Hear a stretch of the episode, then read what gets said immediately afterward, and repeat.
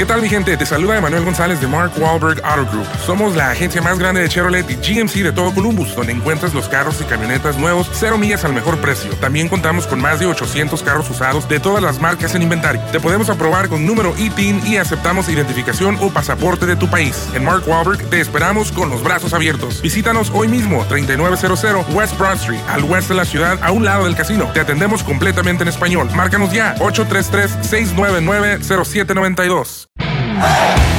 Tu DN Podcast presenta Leyendas del Béisbol. Luis Alberto Martínez, El Furby y Luis Quiñones te invitan a revivir los mejores momentos de las estrellas latinas en las grandes ligas. Espectaculares jonrones, brillantes jugadas defensivas y fascinantes historias. Leyendas del Béisbol. Hola, ¿cómo están? Bienvenidos a este podcast, por supuesto, a través de las plataformas de TUDN, TUDN Radio. Aquí estamos nuevamente para platicar de leyendas del béisbol latino, así es que acompáñenos eh, el día que quieran, aquí no hay prisa, simplemente siéntense un ratito, pónganse un buen café y a platicar de el rey de los deportes. Y para esto, como cada cada semana que, tenemos la oportunidad de, grabar este podcast. Saludo con muchísimo gusto a mi querido Tocayo, ya lo saben, es doble play de Luis para Luis, al gran Luis Quiñones. Luis, hoy, querido Tocayo, además de que tendremos una invitada muy especial, eh, la verdad es que vamos a platicar de un peloterazo venezolano como es Miguel Cabrera, así es que ajustense los cinturones porque vamos a platicar de una verdadera leyenda. ¿Cómo estás, Tocayo? Hola, Tocayo. Saludos como siempre con un gustazo hoy con el Tigre de Aragua, Miguel Cabrera. Y decías del café. Para este podcast tenemos un buen café, pero ya adelantabas que tenemos una invitada y esa invitada yo espero que llegue con las arepas. Arepa Power hoy aquí en este podcast Leyendas del Béisbol de TUDN Podcast. Así que ya la saludamos con muchísimo gusto a nuestra querida Lindsay Casinelli. ¿Cómo estás? ¿Cómo están? Doble play. Vamos a hacer entonces un triple play porque yo también voy por L, ¿no? Claro. Exacto. diferentes, L, L, L. Bueno, muchachos, bien, contento de que me hayan invitado. Y hablando de las arepas, te cuento que es una de las grandes debilidades de Miguel Cabrera. Y lo que le quitan, lo primero que le quitan cuando lo ponen a dieta o cuando él decide pues cambiar su, su régimen alimenticio para ponerse a tono para la temporada. Y lo que más le cuesta dejar, me lo he dicho muchísimas veces, son las arepas. Es más venezolano que la arepa. Miguelito Cabrera, el tigre mayor. Es, que yo me imagino, Lindsay, eh, y te saludo con muchísimo gusto. Si, a mí me dicen que tengo que dejar los tacos al pastor, les digo, nada, yo qué dieta voy a hacer, ni que nada. No, no se puede, hay cosas que no se pueden dejar. Bueno, pero te los puedes comer de repente no tan recargados, ¿no? Igual que la arepa, no la haces gordita, la puedes hacer más finita, no ponerle mantequilla, pero bueno, ya le estamos haciendo muchos trucos al asunto. Sí, y, es que precisamente eh, invitamos a Lindsay porque eh, ella, por supuesto, tuvo la oportunidad de conversar, de entrevistar a Miguel Cabrera en muchísimas ocasiones, y una de estas entrevistas muy especiales fue cuando Miguel Cabrera ganó la triple corona de bateo en el año 2012. Y precisamente por acá tengo un audio donde vamos a conocer de verdad cuál fue el secreto para que Miguel Cabrera ganara esa triple corona del año 2012 y lo revela precisamente con Lindsay Casinelli. Allá en Venezuela, en Miami, donde quiera, esa arepa fuerza. Sí, pero quiero decir, las que te llevé allá en Nueva York a lo mejor te dieron suerte para esa triple corona. Seguro, toda la gente que, me acompañó este año, todo como tú, que, que, me llevaste a esa arepa, yo pienso que todo me dio suerte y esperemos que el año que viene hagamos otra vez otra cosa así para este, tener la misma suerte este año. Hay que invitarte a arepas otra vez a ver si hacemos triple corona. ¿Te acuerdas de esa entrevista, Lindsay? Mira, eh, no sé cuántas veces lo he dicho o si lo he dicho suficiente, pero Miguel Cabrera para mí es mi padrino televisivo en cuestiones de grandes entrevistas. ¿Por qué? Te lo explico. El día que él gana la triple corona, yo me monto en un avión sin hablar con él, le llego a Detroit, le digo, mira, tú me tienes que dar una entrevista. Él, él me conocía, por supuesto, de lo de las arepas, que lo había llevado a comer arepa, y él me dijo, no te la voy a dar aquí porque tengo 200 mil periodistas queriendo la entrevista. Yo le digo, bueno, ¿dónde voy? Ese día acompañé a Miguel Cabrera a hacer todas sus diligencias, incluyendo cortarse el pelo, lavar el carro. Andaba yo al lado de él todo el día con mi camarógrafo y finalmente llegamos a su casa. Y en su casa viví una de las experiencias, más lindas que he tenido como periodista, porque más allá de lo que me dijo él en la entrevista, tuve la oportunidad de ver cómo sus hijos lo habían recibido después de esa triple corona con pancartas hechas con sus manitas puestas. Me imagino que, que todavía esos recuerdos los tiene su esposa. Es decir, el lado más humano, más real que puede tener una superestrella de béisbol o de cualquier deporte. Miguel Cabrera lo conocí yo eh, probablemente en el 2010 y le pedí una entrevista y me dijo que no. Así mismo te digo, no, no quiero. Y yo le dije, mira, ¿tú sabes qué? Tú me vas a dar una entrevista a mí porque yo dije que yo iba a llevar una entrevista contigo para el, para el canal y si no, yo me voy a meter en un problema. Y él se voltea y me dice, ¿y tú quién eres? Y yo, ¿y tú quién eres? Le digo. Y así comenzó nuestra amistad. Comenzó una amistad que determinó finalmente mi carrera. ¿Por qué? Porque al final de cuentas Miguel se dio cuenta de que yo siempre lo iba a respetar como persona. Mucha gente, creo, y, Miguel lo incluyo en, en una de esas situaciones, los deportistas se sienten como que a veces los periodistas nos metemos en su intimidad sin pedir permiso y eso les enoja, los hace ariscos con nosotros. En Miguel yo, con, yo conseguí una persona que había estado arisco con muchos periodistas porque le habían hecho de repente, se habían entrometido en su vida. Entonces yo fui poco a poco con él. Finalmente él fue el que me lleva a su casa. Y entonces yo tengo la virtud de llegar al canal en ese momento, Univisión Deportes Network, con la entrevista de Miguel Cabrera, no en el estadio, que tampoco dio one on one, pero en su casa con su mamá, su esposa, sus hijos. Y yo eso siempre lo voy a agradecer porque me dio un privilegio y me dio una confianza que jamás en la vida hasta el día de hoy he olvidado y siempre se lo agradezco. Por eso le digo que es mi, mi padrino deportivo, porque esa entrevista me terminó abriendo otras entrevistas y entonces empiezo a contarte de cuando David Ortiz me cocinó locrio en su casa, porque también David Ortiz me abrió las puertas de su casa, cuando me metí a la casa de Félix Hernández, cuando hablé con Panda, y todo eso fue a raíz de que Miguel Cabrera empezara esta confianza hacia mí. Así que yo con el triple coronado, para mí es el tigre mayor, es el papá de los helados, el papá de los pollitas, como le dicen por ahí. Y si tú se lo preguntas a muchísimos peloteros, te hablan maravillas de Miguel como persona. Más allá del peloterazo que es y que fue en su momento, creo que es un ser humano que muy pocas veces se ha dado a conocer como la persona tan generosa que es. Miguel Cabrera no te maneja un carro de 7, 8 millones, ni de 3 millones, ni siquiera un Lamborghini. Desde que lo conocí, te maneja la misma camioneta y me dice, pero si esa me lleva y me trae, ¿para que yo quiero otra?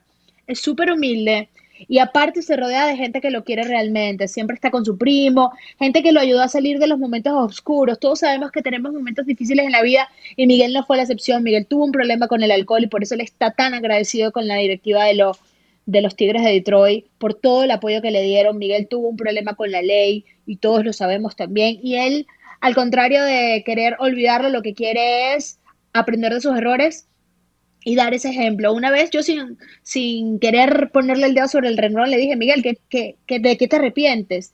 Y me dijo de lo que pasó, de lo que pasó en la Florida, de haberme creído más que los demás, de haberle hablado hacia un policía. Es decir, es un hombre que ha madurado muchísimo a lo largo de su carrera. El talento siempre lo ha tenido, pero su madurez como ser humano rebasa el talento que tiene.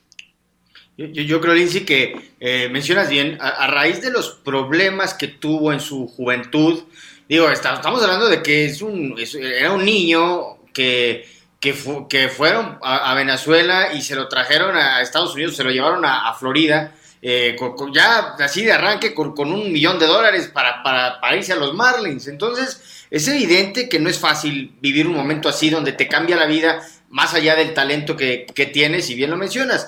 Eh, Miguel tuvo problemas, momentos muy duros, muy difíciles con el alcohol, sus directivos tenían que ir a sacarlo de la cárcel, en fin, y, creo que gran parte de, lo que vivió en, esa etapa de joven es lo que permite que, hoy, eh, ¿cuántos años después? Estamos hablando de, un pelotero de 37 años, hoy siga siendo un, referente en el béisbol de grandes ligas y, líder de, una escuadra como los Tigres de Detroit. Acá en este podcast, eh, Lindsay, eh, eh, siempre nos gusta un poquito hacer un repaso también, ¿no?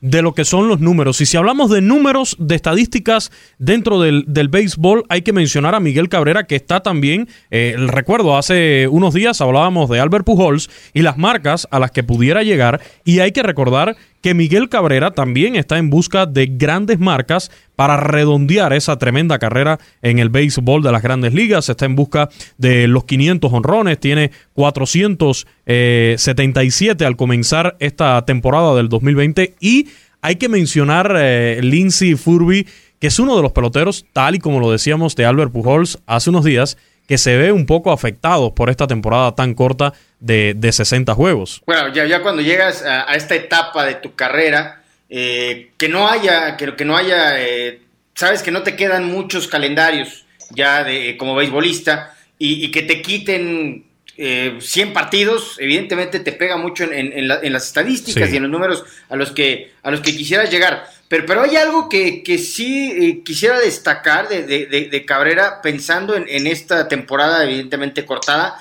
Eh, si, escuchábamos los reportes en marzo, cuando los equipos estaban con, con la pretemporada, el sprint training, eh, lo, que escuchabas de Miguel Cabrera es de que estaba en forma física espectacular y sus trainers decían, hacía muchos años que no lo veíamos así. Eh, eso me hace pensar en que no hubo arepas en todo el invierno.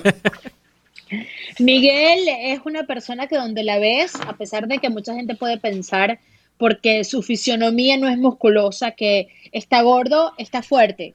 Miguel es una persona que se levanta súper temprano, es súper dedicado, es decir, no es un talento que, ah, bueno, sí, lo tiene ya, él lo trabaja, él lo trabaja no tiene el típico cuerpo que puede tener, ¿qué te puedo decir? Eh, Aaron Judge, ¿no? Que tú lo ves y tú dices, no, que es una demoledora, por supuesto, o el mismo Alex Rodríguez, pero el, cuerpo de Miguel, a pesar de, que es un cuerpo mm, grande, no necesariamente cuando tú lo ves ya sin camisa, es un cuerpo de gordo. Eso es muy diferente, por ejemplo, y lo veo en la fisionomía de Kung Fu Panda y de, y de Miguel Cabrera. Miguel Cabrera es eh, grande, de hueso, de todo. Sí, en algunas temporadas ha estado más sobre, de, más sobrepeso que en otras, pero definitivamente a medida que han pasado los años, y en esta sobre todo, ya ahorita regresando de la lesión, lo, he visto y platiqué con él hace unos días, eh, entrenando muchísimo, pero aparte de eso es un tipo súper disciplinado. Yo siempre que lo iba a entrevistar a Spring Training, me decía, tienes que llegar aquí a las 6 de la mañana, Lindsay. Y yo, pero Miguel, ¿por qué tú me quieres hacer llegar a esta hora? No, tú, me, tú llegas cuando yo llego, o si no, no hay entrevista. Y yo, ahí voy, pues. Y así, bueno, eh, me han, me han tocado mis clases de, de béisbol. Eh, les voy a pasar ese video muy gracioso. Él me pone el casco, él me... Está aquí mi hijo. sí, mi amor. El saludo para él este, también y bienvenido a este podcast, ¿eh? Para el Miguelín Pim Mira, y entonces un día llegué al sprint training y me dice, bueno, hoy, te voy a enseñar a batear. Y yo, ok, listo, me mete para, bueno, una zona súper que no podía entrar nadie y por supuesto Miguel puede entrar a gente. y entramos mi, mi camarógrafo y yo más emocionado que niños en Disneyland. Y de repente me dice, dale, te vas a poner ahí, me pone el casco. Bueno, no le di una pelota, empezó a reírse de mí, me dijo, tú pareces el motorratón.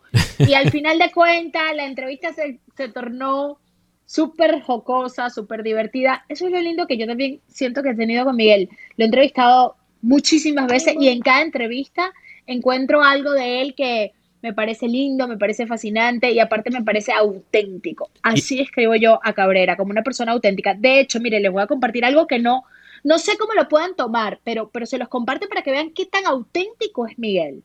En estos días, cuando hablé con él, le dije, Miguel, vamos a, a hacer una entrevista de lo del COVID-19 y él me dijo, mira, chama, así mismo, no sé qué voy a decir, no quiero decir algo incorrecto. Entonces yo prefiero no hacerlo. Tú sabes que siempre te ayudo. Y yo le dije, olvídalo, tranquilo, sé que siempre estás ahí, siempre estás dando la cara, no te preocupes. Él no se sentía cómodo con el tema y prefirió, en vez de montarse en el autobús de, ay, sí, soy bueno, y todo, y peleo contra esto y peleo contra lo otro, Miguel tiene esa particularidad, no le hace falta montarse en autobuses de buenas banderas porque su bandera es auténticamente buena. Es auténticamente buena todos los años. Y lo digo con convicción porque sé lo que hace por los jovencitos en Venezuela, porque sé lo que hace la organización de Cabrera año a año con los Tigres de Detroit. Es una de las condiciones que él tiene o que tuvo en su momento para haber firmado el contrato, el tener esa organización y esa fundación año a año trabajando. Entonces, sí sé quién es esa persona y, no, y no necesita montarse en ningún autobús que esté de moda, ¿me explico? Claro. Y eso para mí es admirable, es admirable, porque muchos han salido a repartir que esto, que lo otro, y qué bueno que lo han hecho y me parece loable. Pero Miguel en este caso decidió no hablar del tema porque dijo, no sé exactamente cómo me siento y prefiero no decir algo nada más por quedar bien. Y se vale. Sí, eh, el, hecho de que una persona sea auténtico y, y, que tenga su, su propio carácter y sus propios criterios y que además los haga escuchar y, reconocer, eh, creo que es muy válido. Vamos a hacer una, pequeña pausa, eh, Furby y Lindsay, eh, para tomarnos el cafecito y, ver si ya está la, arepa que nos iba a preparar Lindsay Furby. Y vamos a escuchar otro fragmento de esta entrevista que, le pudiste realizar cuando Miguel ganó esa triple corona en 2012. Aquí te hablo un poco ¿no? del significado que tenía este logro.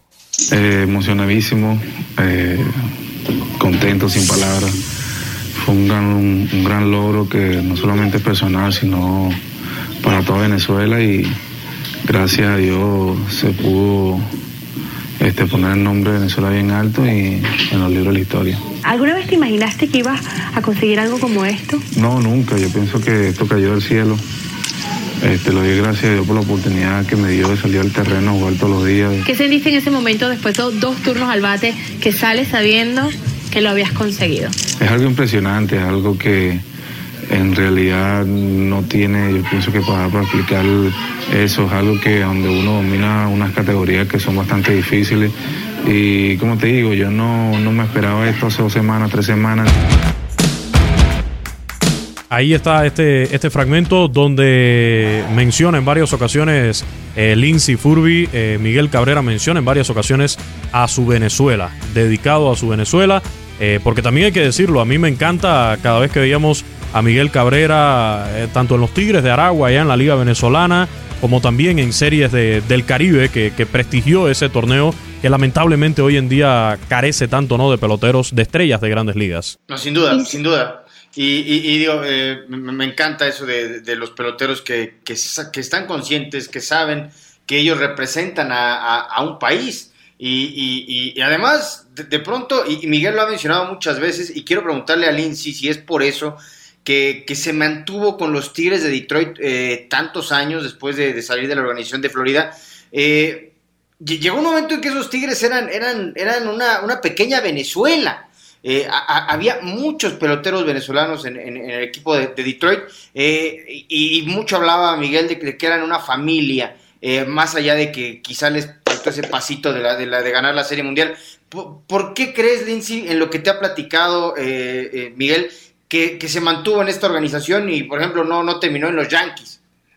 Bueno, estaba Víctor Martínez, me acuerdo en esa época, Brian Villarreal, que era un, un relevista, y bueno, estaba el teacher de todo, el maestro, el que más respetan todos los venezolanos, que se llama Omar Vizquel. También estaba en ese, no como jugador, sino como coach. Así que sí, tienes mucha razón, Furby, eh, ¿por qué se quedan los Tigres de Detroit? Creo que van más allá de sus compañeros venezolanos, porque de verdad que Cabrera se la lleva y, tiene el respeto no solamente de los venezolanos y la admiración, sino todas las con los cubanos, con los dominicanos. un día yo le pregunté a David Ortiz quién es el mejor pelotero y me dice, el de tu país, el papá de los helados, Miguel Cabrera, y de verdad te lo dicen así, y los y, y los pitchers te dicen, no, yo no quiero eh, yo no me quiero enfrentar a Miguel. Eh, sobre todo en, esa época del 2009, 2010, 2011, 12, ¿no? Que fue su época dorada. Pero Miguel, yo creo que más allá de, de, que se sentía muy bien en Detroit, es un hombre agradecido. Y yo creo que fue una organización que lo tomó de la mano, creyó en él y lo trabajó como ser humano. Y eso a él no se le olvida. Cuando muchos le dieron la espalda, cuando muchos lo, lo tildaron de un tipo con talento, pero excesivamente problemático, ahí estuvo esa directiva de los Tigres de Detroit, ahí estuvo Jim Leland, ahí estuvo el dueño de los Tigres de Detroit, diciéndole, te vamos a ayudar. Y le ayudaron. y lo convirtieron en el Miguel Cabrera ganador de triple corona. Y eso él no lo olvida. Yo creo que hay dos cosas que Miguel gustaría, le gustaría haber ganado. Una serie mundial con los Tigres de Detroit y un clásico mundial de béisbol con Venezuela. Porque creo que el amor y la lealtad que él siente por esos colores es inigualable. el, clásico mundial también a, los peloteros de grandes ligas no les ayudaba mucho en las fechas porque justamente eh, te exigían partidos de gran nivel cuando tú estabas en una época de, sprint training. Entonces yo, yo lo vería mucho por ahí, por, lo que mencionas. Sí había equipos muy fuertes, como el de Venezuela en ese 2009, pero todavía los peloteros no estaban en, en, en, su, mejor, en su mejor ritmo. Eh, ¿qué, tanto le, duele en lo que te ha platicado Miguel Cabrera Lindsay eh, lo, de las series mundiales? Porque evidentemente él la gana muy joven en, Florida, pero con, con su equipo, con, con esos Tigres, eh, incluso recuerdo que, tuvieron eh, apariciones muy malas, como aquella del 2012, donde los barren, cuando ellos venían de, de barrer a los Atléticos en la serie campeonato de la Liga Americana, y, de pronto llegan a la serie mundial y, se voltea totalmente el papel, y, uno no, hablando de, grandes equipos, uno no se explicaba cómo los Tigres con los peloteros que tenía, con el picheo que tenía, de repente eh, en la serie mundial, pues simplemente no se les daban las cosas. Sí, bueno, esa ha sido la plática, creo que la pregunta que nunca ha faltado en cada uno de los años que lo he entrevistado. ¿Qué quieres este año? Ganar la Serie Mundial con los Tigres. Por eso te digo que es una de las cosas que él le, todavía siente que le falta en su carrera, ganarla con los Tigres de Detroit, no que haberla ganado con los Marlins no fue importante en su momento, por supuesto que sí, pero él siente el deber, porque pues para eso lo firmaron, le dieron ese contrato que en su momento fue el mejor pagado de grandes ligas, por tantos años, le aseguraron prácticamente el resto, el resto de su carrera beisbolística y, siente ese deber de haberle retribuido y cada vez pareciera que, ya que pasan los años están más lejos de, de conseguirlo, ¿no? Estuvieron cerca en dos, tres años consecutivos y ahora desafortunadamente los Tigres de Detroit ya no son el rival a vencer en la central de la americana. Vamos, vamos a escuchar ya por último este último fragmento que seleccioné de, esa entrevista que hemos usado eh, como eje central de este podcast eh, que le realizaste a Miguel cuando ganó la Triple Corona. Y en este fragmento le, le preguntas, Lindsay, por una comparación entre ganar la Triple Corona y ganar a esa serie mundial del 2003 que logró con los Marlins en aquel entonces de la Florida. Cuando te entrevisté al principio de temporada me dijiste que el haber ganado la Serie Mundial había sido lo mejor de tu carrera. Esto, la triple corona, ¿se compara con este momento con los Marlins? No, yo pienso que la Serie Mundial no tiene comparaciones. Este, es el mejor béisbol del mundo que, uno trabaja para eso. La serie mundial es lo que todos trabajamos en equipo, es algo soñado de, de muchachos. La vida de un pelotero no es color de rosa, igual que la de los seres humanos. Tenemos malos momentos, buenos momentos. ¿Cómo has podido superar esos momentos oscuros para volver a encontrar la luz como ahora lo has hecho? Yo pienso que el ser humano lo que lo hace grande es eso, de que este, tratar de de cambiar lo negativo a lo positivo, de que te sientas capacitado para hacer ese tipo de cosas. Y yo siempre he dicho eso. Yo pienso que dejar de soñar nunca, una persona nunca debe, debe hacerlo. Seguir soñando y seguir. Sigue a nuestros anfitriones en redes sociales, arroba Luis El Furby y arroba Luis Quinones 90-bajo en Twitter. Sé parte de la conversación y déjanos tus propuestas de leyendas del béisbol. Haz un gran fildeo con tu Podcast.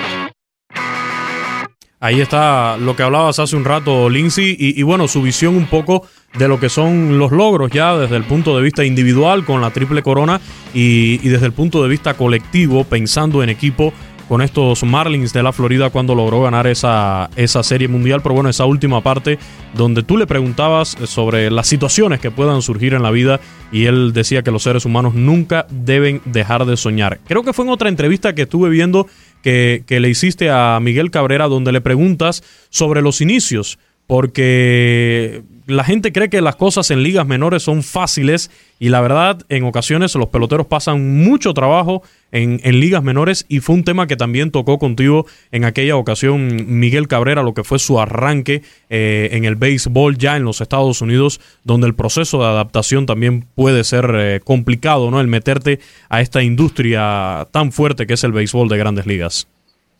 Y lo es, lo es para muchísimos peloteros que arrancan sus carreras y no hablan el idioma, que ni siquiera pueden pedir eh, en, los restaurantes, que sienten esta, este shock cultural que existe, obviamente, y, más hace unos años, ¿no? Creo que ahora con la globalización, con el uso del celular, con el uso del FaceTime, todo eso ha mejorado de alguna forma porque puedes llamar a alguien rápidamente, pero cuando lo hacía Miguel Cabrera, cuando lo hace 20, 10 años, 15, inclusive fíjate que una de las ah, cosas como ha cambiado el mundo, que no tiene que ver con, latinos, pero por ejemplo, una de las anécdotas que me cuenta Derek Jeter en la entrevista es que él se gastó todo su sueldo de minor league llamando a su mamá porque la extrañaba tanto dentro de los Estados Unidos. Y en esa época era tan caro llamar de estado a estado, pero fíjate cómo cambian las cosas y cómo la, cómo la evolución de la misma tecnología nos ha permitido que hoy no sea tan complicado sentirnos parte de algo. Entonces a Miguel Cabrera le tocó una época difícil, le tocó una época dura donde no existía el iPhone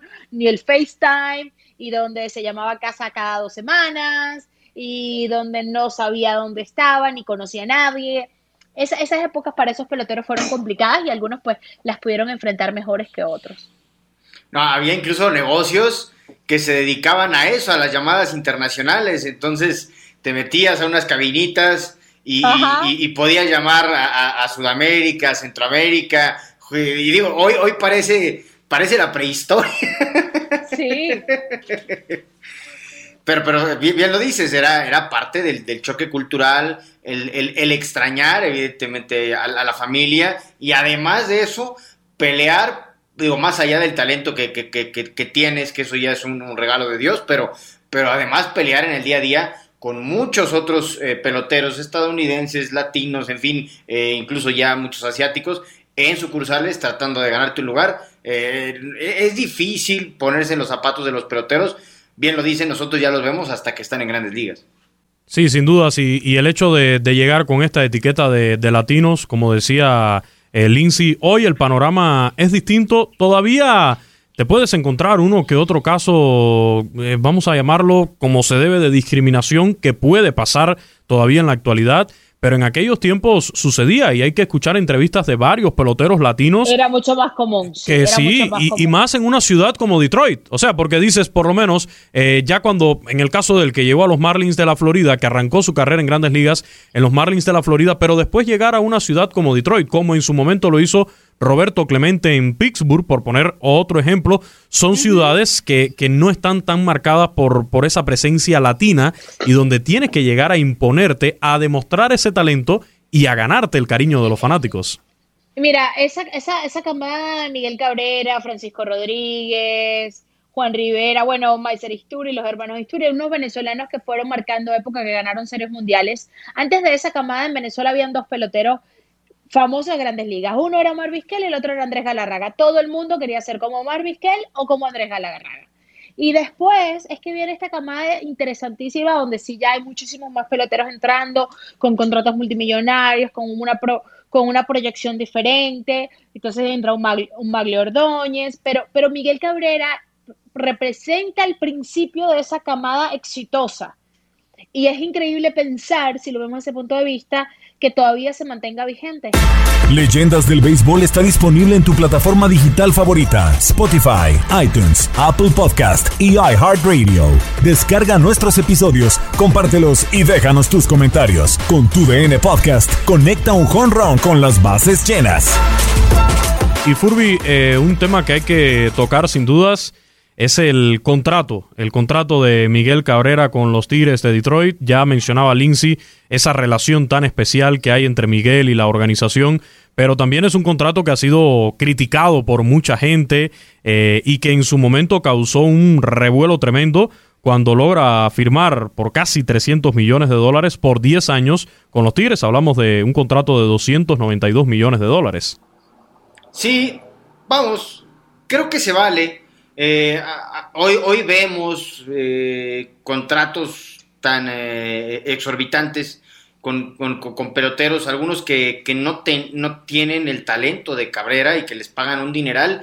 A mí, me, vamos, me gustó en su momento la, apuesta de los, de, los Tigres y, que además creo que es justo, ¿no? Miguel, Miguel, Miguel ayudó a que, a que Detroit dejara de ser un equipo perdedor que, seguía eh, viviendo de los, de los 80s y de aquella serie mundial del 84, que si bien no la han vuelto a ganar, pero el, equipo nuevamente estuvo en, el mapa con esa gran generación, tanto la que llega en serie mundial en 2006 como la que llega eh, a, serie que, que, es la que comentábamos, aquella que, los barren de, después de Scherzer, Verlander, ay, cómo fue que la fueron a perder. A ver, Furby, estoy totalmente de acuerdo contigo. Además le agrego una cosa. Yo no creo que exista, de verdad, un conocedor de pelota real. Es decir, alguien relacionado a la pelota que crea que Miguel Cabrera no fue en su momento el mejor pelotero y, de, y que merecía tener el mejor contrato. Te voy a dar otro ejemplo de lo que decía Furby que me parece muy interesante. Puso otra vez a los Tigres de Detroit en el mapa. No solamente eso, y agregándole a eso, aunque no ganaron la Serie Mundial, eran récord de audiencia. Cada vez que los Tigres de Detroit estaban en casa era un sold out. Entonces sí le sacaron el dinero a, a Miguel Cabrera. Era la camiseta más vendida le sacaron cada penny que le invirtieron. No fue un mal contrato el de Miguel Cabrera. Desafortunadamente no ganaron la Serie Mundial, pero no fue culpa de Miguel tampoco en ese sentido. No, y, Entonces, y fíjate que él lo decía, Lindsay, eh, él decía hace poco, yo veía una, una entrevista con él donde él decía que él no considera que tenga que pedir disculpas por, por ese contrato que firmó. Y ahí estamos de acuerdo. O sea, Miguel Cabrera es un peloterazo. Que hayan aparecido después las lesiones como aparecen hoy en día en cualquier jugador de cualquier deporte, porque hay que también hablar un poco claro, hoy en día los deportistas son un poco más delicados que los deportistas de antes. ¿eh? También hay más tecnología que te permite prevenir ciertas lesiones graves ante una molestia y esto lo hacen enviándote a la lista de lesionados, por supuesto, y, haciendo una cirugía que a lo mejor hace unos años eh, no se hacía. Eh, es una realidad, pero, pero, o sea, él no tiene la culpa de que es un peloterazo, es un peloterazo. Además hay que poner sobre la mesa, no, no, no siempre el que más gana títulos es el que más gana dinero. Te voy a poner otro ejemplo, porque Alex Rodríguez en los Yankees era mejor pagado que Derek Jeter. Para mí, el mejor pelotero, que si es por, por mérito, Derek Jeter y Mariano Rivera debieron haber ganado todo el dinero del mundo y no lo ganaron, porque así no, así no es, desafortunadamente, ni el deporte ni en el mundo. Entonces, tú haces una apuesta y, y hay gente muy talentosa que puede hacer cierta cantidad de dinero y hay otra gente que es aún más talentosa o que, o que en un momento dado puede significar más títulos y ni siquiera te llegó a esa cantidad de dinero. Pero sí creo, y, y, y en el caso de Miguel, lo defiendo es como defender, o sea, el que me diga a mí que David Ortiz estuvo sobrevalorado, no le creo. El que me diga que Miguel Cabrera, no le creo. El que me diga que eh, el mismo, el mismo Alex Rodríguez con solamente una serie mundial, pero te llenaba los estadios, pero fue un bombardero del Bronx que vamos a recordar forever and ever, and we're gonna talk about him. So, eso ya te hace, le estás invirtiendo a, a la imagen, bueno, mal, mal y buena, ¿no? Obviamente, respetando lo malo de, de, de, Alex, pero sin embargo, para mí Alex Rodríguez es un tipo que va a pasar a la historia independientemente de lo malo. O sea, es un pelotero que rompió esquemas. Y, fíjate, entonces te, te, pones a pensar en figuras como Mike Trout. Entonces, ¿por qué le pagas a Mike Trout lo que le pagas si los Angels no han ganado nada con Mike Trout? Nada. No, pero necesitan llenar su estadio, necesitan, además de ser un equipo competitivo, necesitas atraer al público al estadio. bueno, entonces probamos el punto. No solamente le pagas por, por ganar un título, sí, eso sería lo ideal, tenemos que ganar el título, pero yo te apuesto que LeBron James va a jugar tres años en los Lakers y va a haber soldado tres años y puede que no gane ningún título e igualito va a vender, porque son jugadores que, son, que están más allá del bien y el mal. Por cierto, que ahora, que mencionas a, a LeBron, eh, el propio fue LeBron James el que felicita a Miguel Cabrera cuando gana esa triple corona, creo, a través de redes sociales o algo así. Ah, me, estás haciendo recordar mucho. Mira que estoy viejita, estoy viejita, yo no tengo memoria para tanto. Una mujer no tiene, no tiene memoria, una mujer. Ah, no, es el hombre el que no tiene memoria. Conchale, ya me, me, están poniendo en 3 y 2 en el noveno. ¿Qué, qué les pasa, muchachos? sí, sí, creo, creo que fue el propio Lebron el que, el que mandó de ahí un poco el impacto, ¿no? Que, que, ha tenido Miguel Cabrera en el ah, deporte de los Estados Unidos. entonces ya lo de Lebron es una cosa de todo el tiempo, porque también lo acaba de hacer con, con el de Kansas City.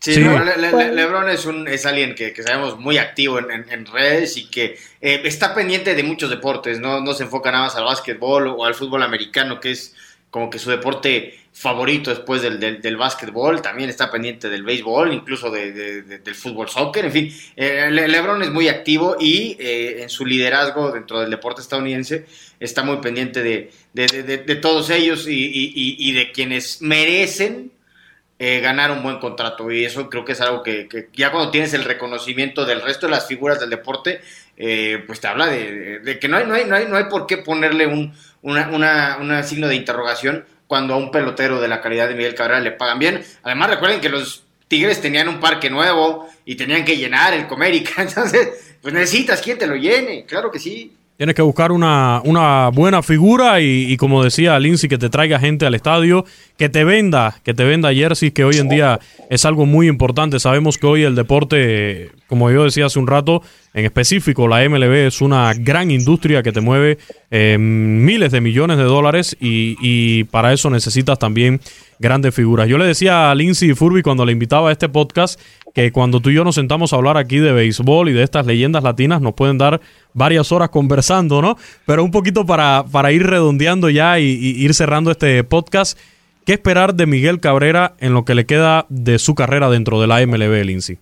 Mira, yo creo que Miguel se ha convertido en un líder en el clubhouse. Yo veo un poquito a Miguel Cabrera cerrando su, eh, su carrera, como lo hizo Big Papi.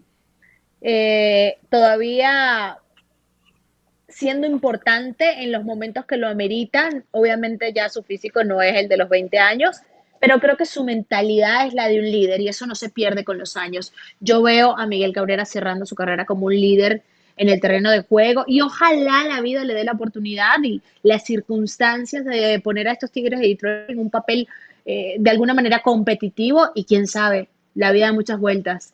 ¿Por qué no aspirar a jugar una serie mundial y, cerrar ahora sí con broche de oro. Sería magnífico para él. Yo, yo creo también que, Miguel es, ya, es un líder y, es un maestro, digamos, de una organización muy joven, que es la de los Tigres hoy por hoy, muchos peloteros de 25, 24 años y, que ven evidentemente en, Miguel un líder. Difícil que regrese a serie mundial, pero como bien dice Lindsay, la posibilidad está ahí y él es el, líder, digamos, es, es el, el jefe en, esa, en, ese clubhouse. Pues ya nos vamos, de verdad, Lindsay, eh, muchísimas gracias por habernos acompañado y sobre todo compartir aquí con el doble play de Luis, que hoy es triple play de él. Eh, eh, pues todas las anécdotas que tienes con, Miguel, alguien que, que, has tenido, ya nos lo platicabas, una cercanía importante a lo largo de tu carrera. Gracias a ustedes por invitarme y que ojalá ruja con fuerza el Tigre Mayor. Orgullo no nada más de Venezuela, pero de todos los latinos en la pelota caliente. Y tendremos a Lindsay de nuevo por acá, eh, Furby. Ya la invitación está hecha, ya, ya, la invitación está para próximos podcasts, eh, para conversar de, otras grandes figuras que han pasado latinas por el, por el béisbol de las grandes ligas. Sí, siempre es más espectacular un triple play que un doble play, eso estoy totalmente de acuerdo. Así será. gracias, muchacho. Muchas gracias, Lindsay. Gracias, Tocayo. Gracias, un abrazo, Furby. Y a todos los que nos escuchan, cuando escuchen este podcast, diviértanse y por supuesto consuman mucho béisbol. Nos escuchamos pronto. Gracias por acompañarnos en este recorrido beisbolero. La invitación está abierta. Te esperamos en un próximo episodio de Leyendas del Béisbol, una producción de TUDN Podcast.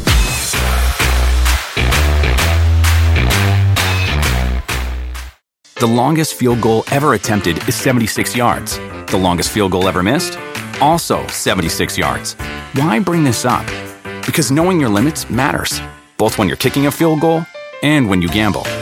Betting more than you're comfortable with is like trying a 70 yard field goal, it probably won't go well. So set a limit when you gamble and stick to it. Want more helpful tips like this? Go to keepitfunohio.com for games, quizzes, and lots of ways to keep your gambling from getting out of hand.